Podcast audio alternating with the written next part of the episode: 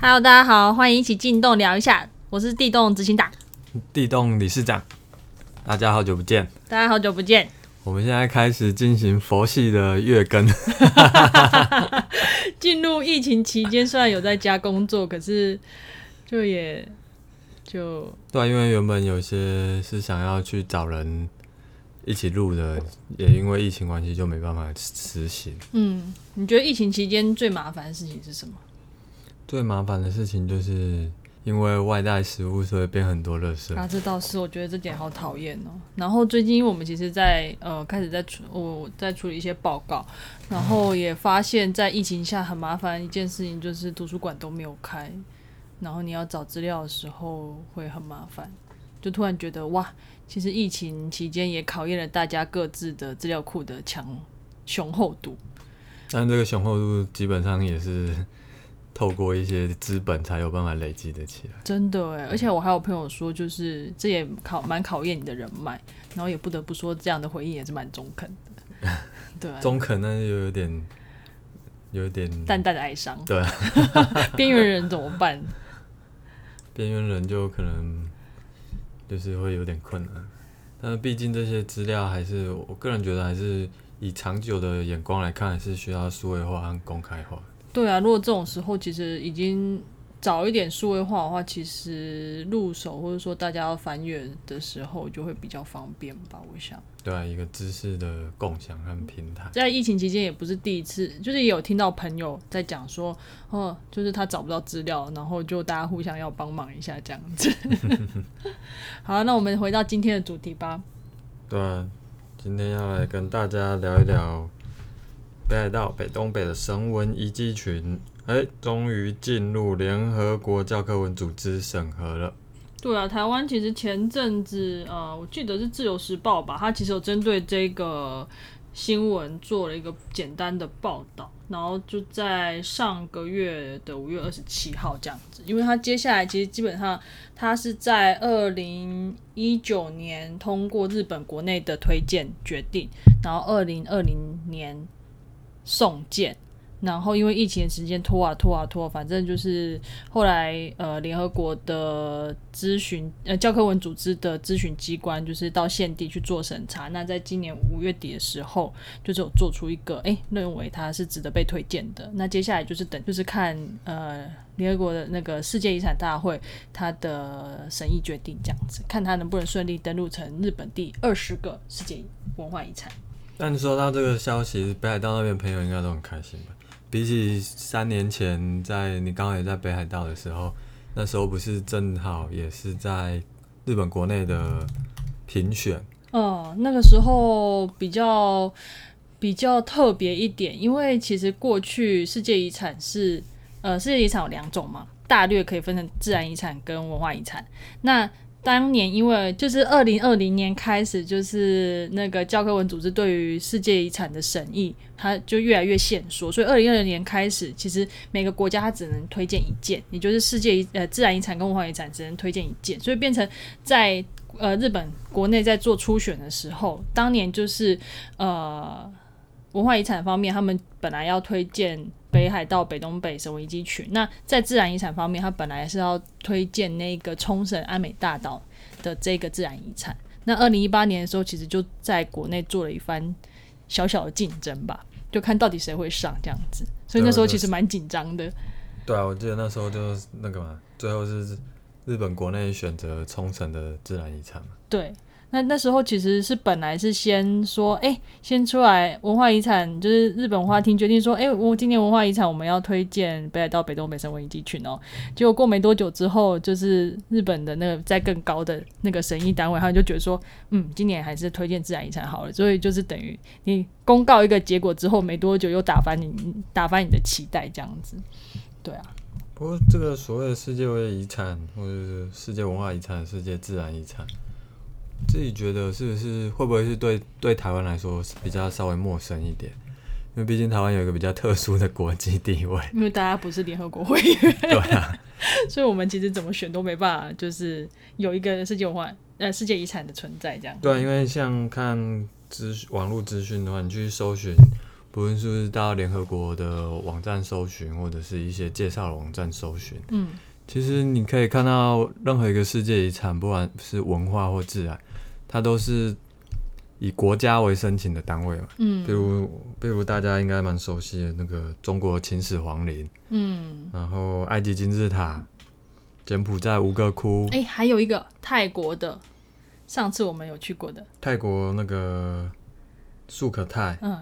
然后就像瓜地马拉玛雅遗址，这些玛雅大使来过嘛。你要 Q 一下，呃，然后甚至像秘鲁的纳兹卡县那个这些这这一类的，其实都是就是都是透过国家去申请嘛，嗯然后它才会成为一个世界遗产这样。对，就是你必须，就是很简单一件事，你必须先是联合国的会员，然后再加上你必须要，就是你要签订这个世界遗产公约，你才有这样的基本条件可以去做申请推荐这样子。嗯但是我觉得有个东西就是也蛮意，也是刚好有这个机会接触了之后才知道，原来其实每个国家在推荐之前，他不是说他可以随便去选一个去推荐，他就是其实在呃这个申请世界遗产的申请推荐里面，他其实有规定说，你必须要先是这个国家他先提交了一个预备名单，就是说，诶，我想要推荐 A B C D E 这样子，可能接下来要推荐 A B C D E，然后有这样的名单出来之后，你才这个国家才能从这些名单里面去挑，说，诶，你接下来这今年要推荐哪一个这样子。嗯那这样说起来，回到日本的这个世界遗产的话，其实日本已经你刚才说到大概二十个左右的世界遗产，文化遗产来看的话，对啊，好像京京都那个金阁寺、清水寺都是，嗯然后河掌村啊，广岛的原爆馆，嗯，然后琉球王国，然后姬路城，哦，对或者自然遗产也有知床半岛，北海道的知床半岛。对，还有有青森县那边也有一个白神山地，哦，这个就没有听，比较没听过。对。然后我后来才知道，我原来富士山也是，哦，只是富士山蛮意外，就是它竟然不是自然遗产，是文化遗产。那时候好像其实有经过一一番的，就是纠葛跟辩论，就是在议论这件事。反正总而言之，因为其实真的自然遗产，你要推荐它的审查跟条件是非常严苛的，所以后来他们中间有一个很长的过程，然后总之他们后来是用文化遗产的方式去做登录，这样子。那这次我们要稍微来聊比较主角的这个北海道北东北的神文遗迹群，它嗯大概是呃一个什么在什么地方？像其中一个是北海道嘛，嗯很嗯，明显的北海道。对。那北东北呢？接下来北东北的话，其实就是青森县，然后还有岩手县跟秋田县，这一共嗯四个区域，他们加起来一起去做一个推荐申请的动作。等于就是日本本州的东北，嗯，然后还在跨越海峡到北海道。对，其实范围是蛮大的。但是我觉得蛮有趣的，就是一一个一个是这样，就是为什么是北海道和北东北这个位置，然后另外一个就是其实这个位置，嗯，就是也主要也是因为之前在北海道做田野的时候才查阅一些文献啊，才发现到北海道这个地方其实，嗯，算是比较晚才进入日本的所谓现日本现在国家的一个领域里面。嗯然后以往一直是在从所谓的京都呃京都或者奈良，或者是到比较晚近的东京这个嗯中心的位置来看的时候，都是一个很边缘的所在。那东北似乎也有一个这样子的隐隐约约的这样一个位置在。那我觉得就蛮有趣的，他们他们早期是一个好像比较边缘的位置，可是现在似乎有一点算算是翻身嘛，嗯嗯透过一个呃可以登录世界文化遗产的一个过程，或者是一个一个步骤，嗯。似乎能让至少日本是不是可以多看到一些这些边缘的地方？啊，可是我觉得你前面这个问题问的蛮好，可是我觉得就是好难回答，因为它它它牵扯到部分蛮多的，而且我觉得我们可能也得先谈回到神文这件事情，就是我觉得像你刚刚提到，诶，就是这次居然选择了用北海道跟北东北，那可是其实我们一般对于神文的认识。大家都会觉得说，诶，神文就代表着日本的史前文化，那为什么就是在这次的选择上会只有这个区域。那我觉得这个其实是很多人都在。很多我遇到蛮多日本人都会问的这个问题，那包括神文的爱好者，或者说在推荐呃在准备在推荐这些期间，其实有些考古学家也会觉得说，诶，为什么是这个区域去去做呃推荐这样子？明明全日本都有都有神文遗址啊，那为什么是这个区域？我觉得这个为什么其实是一个蛮重要的蛮重要的疑问，然后它其实会就是你去探究的时候，你就会看到它背后其实诶，它有它自己形成的原因这样子。那这是不是也跟日本大概在一九，我没记错，应该是一九七零八零年代所谓的地方地方分权或者是地方开始比较呃突出的时候，开始比较以地方作为一个主导，或者是呃一些诶那个什么地方创生，嗯，然后什么什么区区域什么的。应该这么说，我觉得应该是说神文它一直以来，应该说神文在日本受到重视，其实大概是一九逐渐受到重视，应该是一九七零年代以后，然后后来因为一九九零年代开始，就是呃，在这个遗址里面最重要就是青森县的三内完山遗址的发现，然后再加上那时候就是开始报章媒体，就是一些技呃传播科技的发达嘛，所以。当时青森县三内晚山的发掘，其实让全日本就是对于这个遗址，或者说对于神文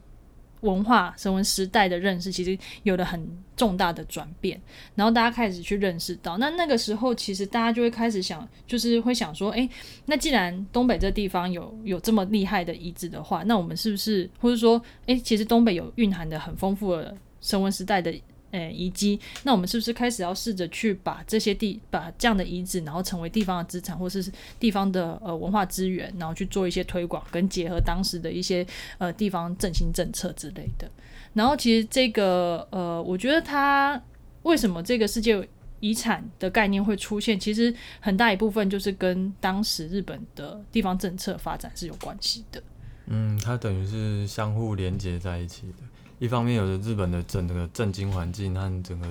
政治体制的转转变和变化，然后另外一方面也是，就像你刚才讲的，呃，青森县三内完善遗址这么大一个聚落遗址的被发现，然后开始被重视，那两两个相方面的串联起来之后，是也开始逐渐的让神文比较推到呃日本比较前面的一个位置，也可以这么说。然后我觉得。就是说，很多人就会觉得，哎，因为其实世界遗产这是一个，其实我最开始在看这个东西的时候，我会就会觉得说，哎，为什么大家，呃，就是应该为什么日本会开始想要把神文推成，就是推广成为世界遗产这件事情？那就是会觉得说，哎，它到底有什么样的重要性，或者说为什么用这样的地方去做推荐？对啊，像以往自己就觉得，哎，亲生不是就卖苹果吗？这、这、这个想法也太片面了。对啊，就是以以往就是都是很这种片面的资讯嘛。那像我们之前去亲生到了当地之后，其实 也是真的觉得蛮、蛮、蛮、蛮无聊，然后嗯，蛮安静的。就是我印象好像也是这样，就是那时候其实就特别去亲生，然后是要去看三年完善遗址。对对。然后还有另一个是在八户的，突然忘记它叫什么地方了。四川吗？哎，对对对对，四川四川遗迹。然后反正都是这次是那个神文遗迹群有有纳进去的这样子。然后那时候街道其实就真的蛮冷清的。对啊。呃，就是好像在亲生主要的那个街道上，就是也是。没什么，没什么很热闹的那种感觉。不过我印象蛮深的，就是其实就可以在街道上看到那个神文的那个遮光器图偶被放在街道上做一些标志啊，或者是一些装饰。嗯，好像就代表着，哎，我们这里就是一个神文化的。呃，怎么说起源吗？还是发展地这样？我觉得这个东西就是它谈起来会很复杂，但是透过这样的观察经验，其实你可以发现到，我才开始其实比较认识东北它的历史，为什么他们要去做这样的事。但我觉得简单先谈回这个这个神文遗迹群的出现好了。它其实就像我们刚刚讲的，就是因为一九九零年代那个青森县的山内丸山遗址的发现，它转变了日本的呃，应该说整个日本或者说东北地方对于神文遗址的认识之后，那开始它慢慢在一些地方政策，或者说一些文化政策产业，或是甚至是说呃，在国土交通省的一些比较大型的东北地方资源调查资源计划里面，它也开始把神文就是纳入一个重点。那后来那时候，他们其实，在二零零二零零两千年初，其实就有办，就是陆陆续续开始办了一些活动，然后就集结了东北地区，比如说青呃青森、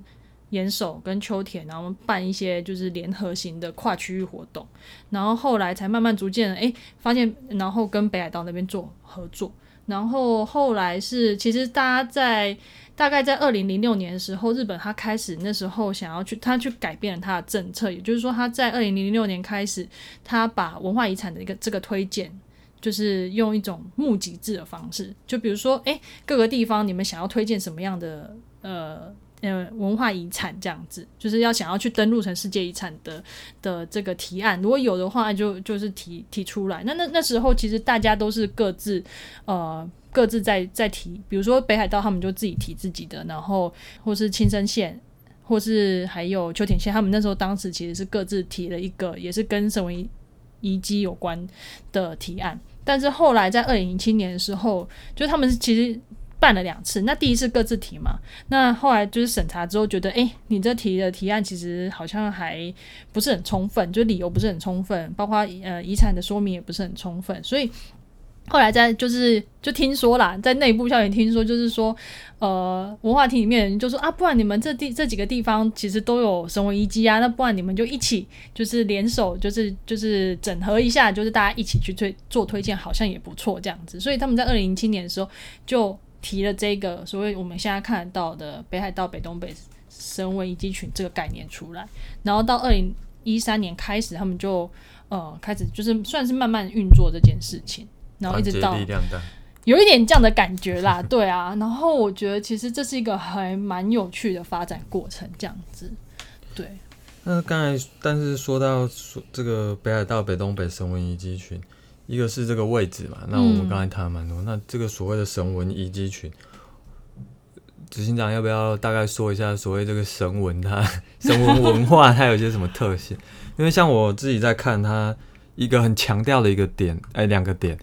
就是所谓的持续万年，嗯，我这个蛮厉害的，一个一个所谓的文化，那它可以持续一万年之久。然后另外一个点就是它不断的强调所谓的人类与自然共生这件事，我这个我也觉得蛮有趣。就是到现在，其实我们某种程度上，或是相当程度上，其实也是在跟自然共生。那为什么他又这个神文文化又特别，或者说日本政府又特别强调这个自然与人类的共生这个特点？就是神文化到底是什么？然后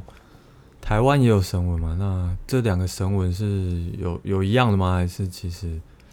所以你有印象，当时跟我去看神文化，就就我们去青森县看的时候，你有观察到什么样的特色吗？就假设真的是以神文两个字来看的话，就是日本和台湾会以神文这个来来说来表示这个文化。一个应该就很很明显的一个特征，应该就是他们会用那个，就是像神一样的纹饰，然后纹在陶器上面嘛。其实我觉得他应该，他最早，就是其实神纹这两个字最早，它其实只是拿来形容陶片上的那个。呃，装饰性的纹饰，或者说拍印下来所残留的纹饰，这样。但是，因为随着大家对神文化的认识越来越深，了解越来越多，然后对它的肯定也越多，所以它其实现在其实某种程度上，你可以说它成为了一种日本先史时代、史前时代的一个代表性的时时期。然后，当然，我觉得它也统合了当代许多人对它的。许多的想象这样子，但但是呢，我觉得，呃，我们还是要稍微谈一下神文到底是什么。那基本上，我觉得可以说，因为我觉得大家还没有一定的，应该是说有一个共识啊，有几个方向的共识。那呃，日本学者有大概就是认为说，它其实就是介于呃，距今一万五千年到两千五百之间，大概就是这个一万三千年。长达一万三千年时期的左右，然后在这个时期，它其实基本上，呃，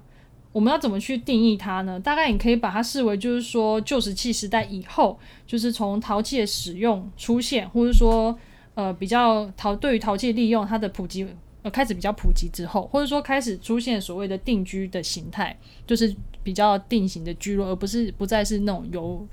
游移的那一种生活形态这样子。那在这个时期，其实就是大家对于呃开始频繁的利用就是周遭自然环境，然后人口也开始增加。那你可以发展看到说呃，在这个一万多年之间，他们其实发展了许多的不同的文化样貌这样子。那但是我觉得这样讲就非常抽象了。那当然这是一个很简单的概要性。那对于台湾人来说，我觉得应该就是所谓的遮光器土偶吧。如果讲到遮光器图，大家应该就会有印象，比如说小叮当里面的，就是曾经出现过的，不然就是曾经在前几年来过日本呃台湾故宫有展的，好像有个国宝展之类的吧，那个火焰型陶器其实也有也有也有来，然后另外还有一个就是应该大家应该蛮蛮知道，就是大阪那个民族博物馆外面，就是有一尊那个很高很高的那个海星。海星，你每次都说他是海星，我突然忘记他的名字，就是那一尊那个万博那时候留下来的那个呃雕像，其实那个其实也有一点仿造土偶，就是神文时代土偶的印象去做的一个一个象征这样子。这我觉得这谈这些东西，大家应该是比较容易有有有印象，或是说前几年我记得呃日本的日清泡面其实有出就是神文火焰型火焰型陶器的泡面碗。我记得那时候在在台湾的那个脸脸脸书上，其实有一些人去做转载、转转发这样子。就是一开始看到的时候，其实就会觉得蛮惊讶，就是哇，日本的所谓的神文文化是怎么发展成这副模样？就是你看那个陶陶偶的那个样式、样貌啊，然后所谓的火焰型土器，它那个复杂的程度。现在要做出来，说不定都不是那么容易。对啊，就是大家都会觉得说，哎，那这样的东西在当时到底它是一个很珍贵的东西，还是是其实是平民百姓大家都会都会有的这样子？这其实大家都还在讨论。对啊，像比如说像刚刚提到的那个火焰型陶器，那个那么复做工这么复杂的东西，那到底真的会大家会拿来用吗？还是它只是一个祭祀性的东西这样子？那其实也有，就是也有考古学家就觉得说，这这样其实我觉得。去想认为它是一个太过复杂，而不去而不是平常使用的这样的想法，其实可能是一种当代人的偏见。或许他们那个时候就是真的这样，就是在日常生活去使用它这样子。确实是有这个可能，但是除非真的有小叮当时光机，不然我们也无法知道到底是怎么一回事。对，但是我觉得就是对于台湾人来说，这些是一个比较容易想象或是联想到的印象吧。就是如果你讲太多其他的话，我觉得又会有点太。太多了，但是我觉得简单来说，就大家谈到神文或者谈到日本神文的时候，就是应该就是一个很鲜明印象，它就等于日本一个历史时期的某一个时代、特殊时代或是特殊文化这样子。但是其实它真的是蛮丰富的一个一个史前文化。嗯，那当然是先不论说它这个所谓的，它把这一整个一万年统统称为一个神文化里面一些。呃，可以被提出更细致讨论的地方，先不论这个，嗯，那光是它持续一万年就实在是真的很厉害，然后又做出这么多有特色、有代表性的一些陶器或者是呃形象或者一些符号，嗯，我觉得这个真的是。太厉害，对，但是我觉得还有一件事情，我觉得也也就趁这个机会顺便讲，就其实也有学者也一直在提，就是说，就像我我一个蛮喜欢的，呃，日本历史博物馆的山田康弘考古学家，然后他其实一直在提说，我们去用神文化来来称呼，其实这样的方式是不是到底是不是一个妥当的？那当然，他也承认是说，在现在没有一个好的。好的替代性方案来说，其实我们用神文文化或神文时代去去谈的时候，是有它的便利性存在。但是因为神文化里面其实它有很多不同地域性的特征，比如说这一次要申遗的北海道北东北，它其实有一个区域性的特殊性。那当然，它可能还有在呃。比如说日本中部，或是日本关西地区，或是日本九州，每个地方的神文化其实都不一样。比如说像我们刚刚谈到的遮光镜图偶，好了，它其实就不太会在其他地方出现，它是一个属于东北地区的一种特殊的文化形态这样子。所以其实你可以把它看作说，其实神文化里面，日本的神文化里面，其实有很多不同地区性的小的特征，这样子。这个我相信啊，但是就是一个，当然它要作为一个申请世界遗产的一个推荐的方式和操作模式，确实它必须是使用一个比较统一或者集体性的方式去进行推荐，对，它才有办法可能说是把这些地方讲，好像真的是代表日本的一个很很特殊的一个世界遗产、文化遗产，然后推荐给整个世界这样。对啊，就是我觉得这也是我觉得在我们在谈神文，就是所谓 Jomon J J O M O N，你现在去搜，其实你在谈这个东西的时候，我们其实很快的就会去联想到所谓的日本这件事情。那包括我们可能就有的人就会觉得说，诶，全日本都有神文遗址啊，那到底为什么就是以这样的区域去谈这样？所以我觉得，当我们太过把神文化跟日本这个这两个概念连在一起的时候，我们很容易去忽略掉里面一些小的一些地方性的呃特征。那也包括就是说，呃，就是像我前面也会提到，就是说，诶，为就是有人会在问说，诶，为什么我们就是以北海道、北东北去做生意，而不是以全日本的神文遗址这样子？其实我觉得蛮有趣的，就是你这里面讲到两个两个点，我自己觉得它都可以代表这个神文文化作为一个，一方面是代表日本，然后的一个文化遗产，然后推荐给呃联合国，嗯推荐给世界。那这这个东西想讲的是，就是在日本里面一种所谓的集体的或者是国家的一种认同。就是它是不是日本政府有没有一种潜意识或者是隐藏在里面的，希望让整个日本的国民可以透过对神文化的一种认同，然后转移到也是对日本国家的这种认同。那当然，另外那另外一个方面，你刚才讲到，它在这个集体的这个部分之下，其实还有一些很细致的差异，那就是。我另一个地方也觉得蛮有趣，就是所谓的地方的差异或者是地方的认同这件事情。哦，我觉得你提的都好有趣，但我觉得我不知道有没有办法好好的回答你的问题。就是我觉得我一直都想谈，或者说透过这样的观察，我觉得就是说，我觉得回到最早，为什么我要去观察这个遗产好了，就是其实你。一开始，其实我关注的，其实最最早关注，其实不是关于世界遗产这件事情，而是就是我好奇，为什么神文或者说日本史前文化，到底在日本可以有这么样的关这么高度的受关注，然后它其实一直都，比如说神文好了，就一直一直不断的受到注目。比如说你像在二零一八年好了，它就是在呃东京国立博物馆就办了一个非常盛大的展览，或者说也有呃纪录片导演他拍了一个。呃，纪录片就是去采访了很多，就是对于神文喜欢神文的人，他们的想法这样子。那这部片其实诶，地洞有收啦，有有 DVD，有兴趣可以来看。然后就是或者说在更早，其实大家一直呃在日本各地，其实大家就会有一些神文的爱好者，他们去创作很多图像或是干嘛的。然后我就会觉得说，诶，为什么大家会这么？投入这件事，那当然也还有一另一方面，就是说大很多网络上，就是当然网络资料或是书籍资料，他们在论述神文的时候，就会跟你刚刚有提到，就是对于国家意识这件事情，他们就会觉得说，诶，神文人其实是日本人的祖先，或者说神文文化其实是被遗忘在日本人心中那个很珍贵的底蕴文化，这样子，就是它是日本文化之主。那其实在，呃二零一八年的那个展览的时候，它的 slogan 里面其实就有提到，就是日本美的起源，日本的美术的，就是这美感、美的意识的起源，其实是源自神文的。所以这个概念其实是非常重要的，或者说，就我觉得。包括有一些哲学家或者思想家，他们也就会提出说，嗯，神文化真的对日本的人来说是非常重要的一件事。就虽然我自己不太认同把所谓的史前文化跟民族主义或者是国家套在一起，对，但是它确实是当代很多国家它会去进行一种 操作或者是一种锁在一起的一种论述，这个真的不意外了。只是就是看每个国家它怎么样的去去使用它，或者是那个细致度是怎么样子的嗯把它串联在一起。像我也看过很粗糙的 这种串联的 不好，说，不好说。对啊，这个就是一个泱泱大国。不过，就是回到这回到这个来说，就是它它似乎是呃神文化，就也可以说是日本希望官方啊，希望把它塑造，或者是一某某些人是希望把它塑造成一种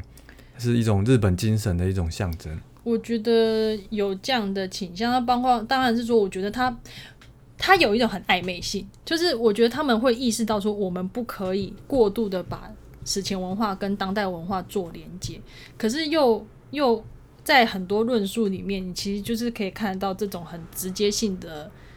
的概念性连接。讲那包括就是像我们在讲说，呃，我觉得也很刚好，有一件事是很刚好，就是日本神文文化。的遗址被被分类成是神文时代的遗址，它其实很刚好的去符合了日本的领土这件事情。这件事情其实是也，我觉得也多少是也也有一些影响的。就是也就是有学者提出来说，也因为就是因为这样子，其实大家就会觉得说，哦，就是神文化或者神文遗址就只有在日本有诶，所以它其实是一个很重要的时代，是日本独有的一个特征，这样子。那其实这样的想法是很危险的，而且他其实就忽略了日本现代国家形成的那个过程。对，那当然就是你也不能怎么样嘛。那还有就是说，我觉得你去查有很多书，大家就会说啊，就是神文人是日本人的，呃，神文人是日本人祖先啊，这样的论述，就是啊，我们的祖先其实在过去，呃，就一直跟这个自然共生，然后。呃，就是会体恤自然啊，珍惜自然啊，爱好和平，爱好对爱好和平，就是像对之前提过，我觉得这是非常我非常纳闷的。你只要去网络上查，你不管去哪查，一定会出现就是与自然共生、爱好和平，持续了一万年之久这件事情。我觉得某方面来说，它一来是带有国族主义意识，二来是它其实也符合当代的一种呃。概念或者精神的潮流，比如说现在在一九六零年代之后，呃，开始重开始慢慢逐渐重视所谓的环保或是自然保育。那当然，神文文化被这样认识的时候，就是其实会慢慢的被吹捧，就是诶，其实它这个文化有这样跟自然共生的特色。所以我们现在去提倡神文文化，或者说去去强调神文文化，其实就是也在呼应了这样的精神，对，这这是就是比较放在一个国家层次来理解这个这个神文化的世界遗产的时候，那但是我还是蛮想再拉回来聊聊一聊这个北海道跟北东北。我觉得这真的是，我真的也是透过这次的田野，我才重新的认识了这些地方。你说北海道跟北东北吗？北东北当然没有没有认识的太多，但是主要也就是在看到一些资料的时候，真的会觉得哇，原来东北还有一段这么的。哎，你知道，其实我那时候很认真，我不知道大家就是会突然听我们这样讲，会不会有一点错愕？但是其实先先稍微谈一下，就是我那时候自己在，我我我主要的的田也是在北海道。那当然，我大概知道北海道的历史。它北海道，你其实大家应该稍微有一些知道，就是它进到所谓日本国家的体制，其实是近一百五十年的事情嘛，就是成为日本一部分，或者说被日本命名，是大概是一百五十年之间的事。那主要的田野在北海道，那所以我们大概自己会对于北海道有有一定的理解，或者说它的被称作一种殖民地的过去这样的的历史脉络的理解。但是北东北，呃，其实也就是刚好因为就是在做一些历史背景的调查，才发现哦，原来东北有它一段就是不为人知，或是有一点哀伤的过去这样子。那我当时就也也就是因为我好奇，想说，哎。到底北海道跟北东北他们一起在做推荐，除了是一种政策上的联合，或是一种策略性的联盟之外，它有没有可能在各自在就是在日本的历史发展里面，它有不同的背景？然后就是一查之后才发现，就是说，其实东北，你觉得东北是一个什么样的地方？东北就是一个很冷的地方，好烂哦！没有这个就是一个很普遍一个。印象嘛，嗯，那也是查了之后才知道哦，原来东北以前也是被所谓的中心地带称作所谓的土人或者是一种边缘的地带，对，而且边疆嘛，最可最最有点淡淡的哀伤的是，其实它原它东北其实有它很长的历史，然后就是，但是它被打入边疆，或者说被认为是一个很没没没有文明或者一个野蛮的地方的时候，它其实非常近代之后的事情。然后就是，特别是在那个幕末那个时候，所谓的政权交替那个时候，幕府末期，对对，幕府末期，对不起。你刚刚讲简称，然后，对啊，然后就是你可以说，它原本是一个有有一个很长的自当地可能有一个很长的历史文化的那叫什么认同，可是因为政在一种政权的交替之下，它被打入了成一种呃不文明或者说蛮荒的地方，那其实就造成了其实东北地方他们对于自己的。长期有一种自卑的心态，就会觉得说，哦，我们这边什么都没有，然后就是一直都比不上东京这样子。那我就是透过这样的呃背景调查，我才知道说，哦，原来有这样的过去。然后这也以至于为什么到后来，呃，所谓的后来一九九零年代青森县山内完善遗址的发现，它改变了。它不止改变了神大家对于神文化的认识，它也改变了大家对于东北的认识。它那那个时候，其实大家就是有一些论述会在讲到说，诶，其实搞不好在神文时代，青森县这里就是山内完山，它其实就是神文的东京，或者说大家会用神文文明这样的方式去形容他们当时对于神文化的认识。其实那个你你从他们那那个说辞里面，你就看到很强烈的神文文化。好像把他们脱离了，就带离了一种很没有文化或者没有文明的这种长久以以来累积的印象。就是这这这个故事，如果要讲会很长啦。但是就大家可以如果去多多了解东北的话，那包括其实也有就是当地的考古学家在当时挖掘完，就是开始就地方在推广呃三内丸山遗址的时候，他也也有讲说，其实三内丸山遗址的发现，它其实就是当。东北脱离了过去那些旧有的不文明意象，这样子，大概类似这样的话，其实你就会觉得才会真正的去发现说，过去历史的包袱对于东北地区的影响，然后神文化出现，就是感觉上是一个转机，跟一个对让大家对于东北有一种新的认识，这样子。对啊，所以其实这个说起来，这个所谓的北海道北东北神文遗迹群，很有趣的一个地方就是它其实。是文化遗产，但是它又不只是文化遗产。对，它在这个推荐的过程里，或者是整个新新起来的这个过程里面，它从一种可能只是地下物，或者是地下的一些过去的遗遗迹遗存，然后转化，开始慢慢转化成为一种所谓的，呃，可能是集体认同，那也可能转化成就是地方历史的一种重新再塑造。然后甚至也可以变在当代也可以变成地方的一种创生观光所谓的经济的来源。就我觉得刚刚讲了稍微讲了一下东北这样子，其实就是变成说你，我觉得有有一个东西蛮有趣，就是说我们现在看起来它好像是一个集体，在嗯也不能说集体，应该就是说一个是分布在北海道北北东北四四个行政区域里面，他们一。就是一个区块，好像看起来是一个 group 或者一个团体，大家一起哦组成阵线，然后我们一起去推，去跟日本政府提案。那当然，日本政府现在通过，就是去去推荐这个神文遗迹群。那看起来好像是一个团体，其实在这个团体里面，他们好像有一种共同性，好像是一个有一个就是一起的，但是他们其实里面又各自有各自不同的呃。地方认同或是地方意识，这样，比如说你 其实名字很很清楚，就是北海道跟北东北，其实两边它你就很粗略来分两边的地区，他们其实他们的历史发在日本的历史发展就不一样了。他们呃，包括现在在日本的所谓的这种国家体制里面，他们的地位也不一样。那你不要再不用说，就是北东北，就是青森县、岩手县、呃秋田县，好，他们三个。彼此，我觉得三个之间应该也有也有不同的想法，这样子对于现在这个这做这样推动的事情。不过其实这个会蛮复杂的，对。然后它它也牵扯整个日日本的地方政治，然后还有所谓的整个环境，然后历史的差异。这个要谈起来，可能不是我们这个有办法好好去，不是我们这个一。一个短短的时间。啊，其实我们也我们也没有想要 跟大家再 更深入的去聊这个啦，主要是想跟大家提提出来，就是在这个北海道北东北神文遗迹群的这个透过它成为一个世界遗产的过程里面，其实让。让我们看到了一些很不一样的东西。对啊，我觉得这是也为什么拖了这么久才才想说要来录。那当然是刚好是要接下来要准备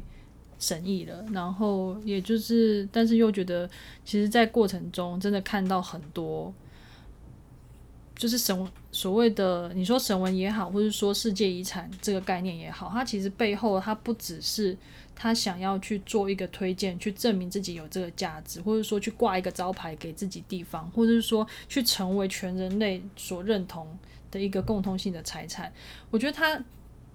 它里面其实牵扯的更多的是整个日本这个国家体制。或者说日本对于神文化的认识，在这这这这一个过程当中，它其实牵扯非常多的东西进去。它你看到不只是神文化的身影，或者说只是世界遗产的声音，你看到其实可能是日本的历史、地方地方的认同，或者说地方的历史发展等等这样的东西。对，就是表面上光鲜亮丽的那些东西，当然很容易看得见。那它其其实底下就会隐藏或者是发散了很多旁枝细节，对然后那个每个旁枝细节都可能可以做一些更更多的引申或者是探讨，对然后就是其实蛮纠葛在一起的一件事情。对啊，所以就是我会觉得它就是一个神文与当代，就是你会可以看到，那当然还是要回到自己当初为什么会、嗯会会想要关注这件事，就是说你要去了解神文在对于日本当代到底是一个什么样的概念，或者它它的地位到底是什么。除了它被视为是日本的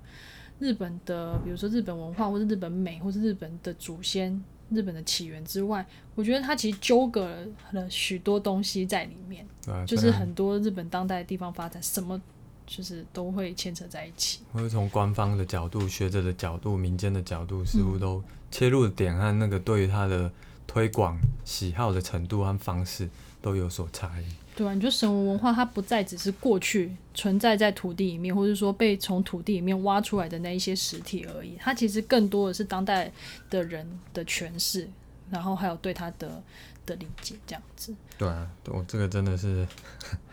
还是要说一句，真的是蛮厉害的这件事的。我不知道、欸，就像我一直想谈这件事，可是其实我像我就会觉得，我也不知道有没有跟你提过，就是我自己会很纠葛，说，哎、其实我我们在台湾以以台湾的角度，然后去看这个东西的时候，它到底有没有可能对于台湾我们自己能够有什么样的借鉴之类嗯，的？你自己觉得？啊，我觉得好难，我到现在还是没有理出一个头绪、欸。台湾我自己觉得有一个最大的差一点就是，台湾不是联合国会员国嘛？那其实这个前提下，没有这个前提下，他要去做后面很多的申请或者是讨论，其实当然是可以，但是问题就是在于他做了那些讨论之后，他还是无法提出申请。我觉得这是一个从世界遗产的角度来对啊看嘛，对啊。但是如果说是从对于一种史前文化的重视来看的时候，确实你把它升级到一种国族意识的时候，嗯，那东西其实就是很不一样了。对啊，然后再加上台湾的那么复杂的认同的时候，对啊我觉，得你很难对于史前文化有一个像，比如说像在日本神文这样子哦对，这确那么活实是。跃的的推广或者说活动的举办的。但我觉得这个这个所谓的台湾这么的复杂的认同，或者所谓多元的认同，或者多元的思考，其实反而是有可能成为台湾的一个特殊性，或者是一个优势。对啊，这是我也一只直觉得，是只是这个这个优势到底要怎么凸显，就是把它放入将这些不管是考古遗址或是呃一些文化遗产，可以把它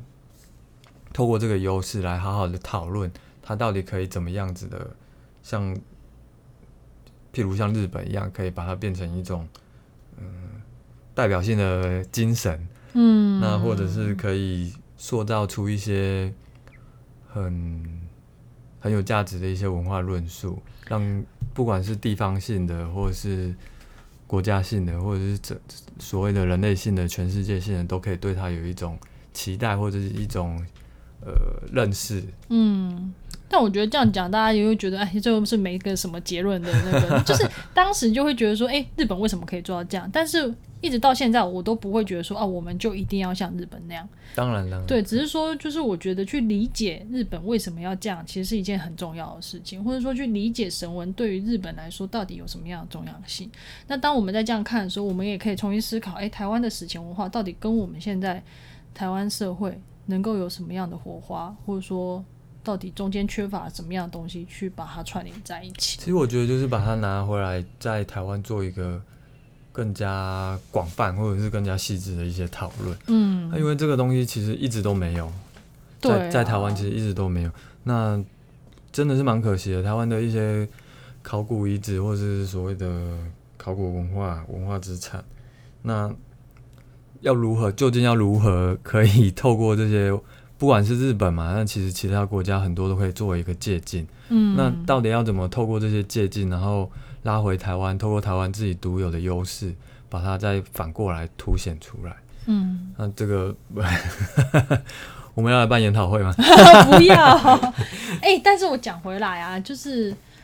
就是你知道，其实神文文神文现在就是好像被大家吹捧成这样，或者说受到很大的注目，但是他们其实早期神文其实是就是怎么讲，也没有这么好像没看起来这么厉害，你知道吗？就是早期其实神文大家都会觉得他是非常野蛮的，神文时代的人，就是说他就是衣不蔽体，是这样吗？哦，就大家就不会穿衣服啊，就其实很落后啊。然后其实他其实是经过了一个很长的转变，然后才变成说，哎，神文到现在大家好像哎日本人都很喜欢，然后是日本人的祖先，然后大家谈到神文可能就会很骄傲认同这样子。嗯，我觉得这是有一个很很很有趣的过程，随着时间环境，然还有研究慢慢的它是会不断的变化和调整。对，就是应该是说想要表达的是，就是说其实考古文化对大家当代对于考古考古文化的认识，其实它不是一个固定不变的，它其实是不断的在透、嗯在跟现在人群的生活跟现在人群的意识是慢慢的在转动的。对啊，那其实台湾，再说回台湾的话，台湾其实我记得也有，应该是行政院，嗯，是行政院吗？还是文化部？他们不是也有也有做了一个计划，就是世界遗产潜力点。哦，那好早之前，对，对啊，那时候好像选了几个吧，我记得有阿里山。小火车，哎、还是森林铁道之类的，然后还有什么石板屋之类的。北南北南遗址就也好哦，像有对对被选。对对对。那然后那时候我一直觉得，院，哦，对对，热身院也有。哎、你那时候看到有什么想法？嗯，其实我 我一直没有特别的关心这个世界遗产，主要一个原因就是我觉得那个都是一个政治的协商，操作和协商。嗯，就是很现实面的，对啊你看的比较现实面这样子。不过其实我觉得不管如何啦，就是台湾毕竟也有迈出一小步，是对于这个世界遗产的一些讨论。毕竟潜潜力点就是一个初步的计划嘛。嗯，那其实我觉得可以不要停止在这个，只停止在这个方面。我觉得后续的讨论或者是后续的规划都可以再持续下去。对啊，就是说，其实我自己看到这个潜力点的时候，是有一点在想说，台湾又不是联合国会员，到底为什么那么积极要推？就是我以前对于世界遗产这件事情，一直都觉得是 why，就是为什么为什么的，就是到底有什么一个，就有一种感觉像是大家在追求 LV 或是 GUCCI 的那种感觉，但是。其实，包括在看这个北海道北东北神为遗迹群的时候，就是在这个观察过程里面，其实就会发现到说，其实神呃世界遗产这个这个，其实它某种程度上也是一种手段，就他可能是希望透过这样的方式去传达背后更多它可能是一种地方性的认同，或者说地方对于什么的价值的传播，或者说他想要借由他能够去做更多背后他想要去做的事情。那我觉得这我是算是这个经验里面让我重新认识到，哦，世界遗产有它的有它的重要性嘛，或者是有它的意义存在，对于某些人来说。对啊，其实所以我觉得这个对台湾的特殊国际地位，其实也是一个可以尝试的点啊就就像我自己嗯就会乱想，那台湾不是一直被说为是南岛文化的一个发散点嘛，嗯一个很重要的发散点。那有没有可能台湾就可以串联太平洋岛国，嗯，整体作为一个南岛文化的这个一种文化遗产去申请登录？啊，这有应该这是有机会的。他有没有可能我觉得想法成为一个突破点？嗯，然后让大家就是可以认识哦，原来台湾在这里，台湾有它的重要性。对啊，对啊，对对，不过这个就是一个一个。对啊，主要今天就是跟大家聊一聊这个北海道北东北的神文遗迹群。对啊，然后乱加入了一点关于神文的想法，这样我觉得好像一直都没有好好的把一些想法跟大家分享分享。对啊，因为这个主题真的蛮有趣的，然后自己也累积了一些想法。可以推荐大家去看你的论文吗？不要这样，我写的好烂哦。也是一个资料的累积嘛。就是大家可以看看啦，但是哎、这样讲就是大家都知道我是谁，不要收神文，收神文不。要这样，不要这样，不要这样。就稍微看一下，我觉得大家就是我们一直都在学习日本，然后比如说把日本当借鉴，但是我们好好去理解神文，嗯、日本是怎么样在处理这些东西，或者说他跟他的关系到底是什么样纠葛的情况，我觉得是一件很重要的事。嗯，所以有机会也好啦，去下载一下吧。这什么？是这是机会，叶配吗？有机会也可以有兴趣的人再来，欢迎来地洞跟我们多聊啊，对啊，对啊，就是嗯，有机会可以聊聊。我觉得可能用聊的方式，我好像会比较容易跟大家再多讲什么这样子。嗯，对啊，文字好生硬哦。对啊，还是写出来了。啊也是啦，就已经嗯唉挨挨了挨了两年，就总算写完了。OK，可是有我会发现呢，我们录了这整集，我们好像都没有特别讲一下这这个神文遗迹群里面有什么比较特别的东西欸，我们还是怎就么办？放个网址让大家去点连接好了。哎、对啊，我我有我我应该有分享啦，然后在 Matter 上面我我有我们也有就是分享文章这样子，下面有连接可以点，就是其实蛮有趣，大家可以去看一下，因为它其实不只是不只是只是神文时代遗迹，它其实有一些呃每个遗迹它有它的代表性跟特色这样子。然后比如说像北海道就有几个地方，然后其中有一个遗址，它其实它有出土那个土板，就是用那个陶土做的，然后上面盖着小朋友的脚印。嗯，那个东西其实很多人看了，那时候展览看，很多人看了，其实是很感动，就觉得、哇，就是以前人就是就是会就是对着对于人类，或者说那种亲亲亲子，或者是说同伴之间的连接的那种想法，这样子，对啊。不然等解封之后，地洞开个团，带大家去逛逛。哦，真的哎，这我还没全部逛过哎，我好像只逛过北海道的，然后亲身的就之前去的那一次，然后其他的都还没有机会。我真的觉得有机会，哎、其实日本是有在办的，我真的觉得台湾应该要办一些，比如说像这样的遗迹导览团之类。它其实不只是这个神文遗迹群有做遗址导览团。然后它其实，比如说像去关西其他地方，它也有类似这样的就是旅行团，然后或者说也有大阪的人会特地去其他地方参加这样的的旅行。我觉得台湾应该是不是应该办看看啊？可能得先得等疫情解封，，啊真的哎，真的解封都不知道等多久。希望咯。哎，好吧，那总而言之间大概就到这了吧。然后如果有什么问题或是想念我们的话，也可以欢迎留言给我们。大家拜拜。好，拜拜。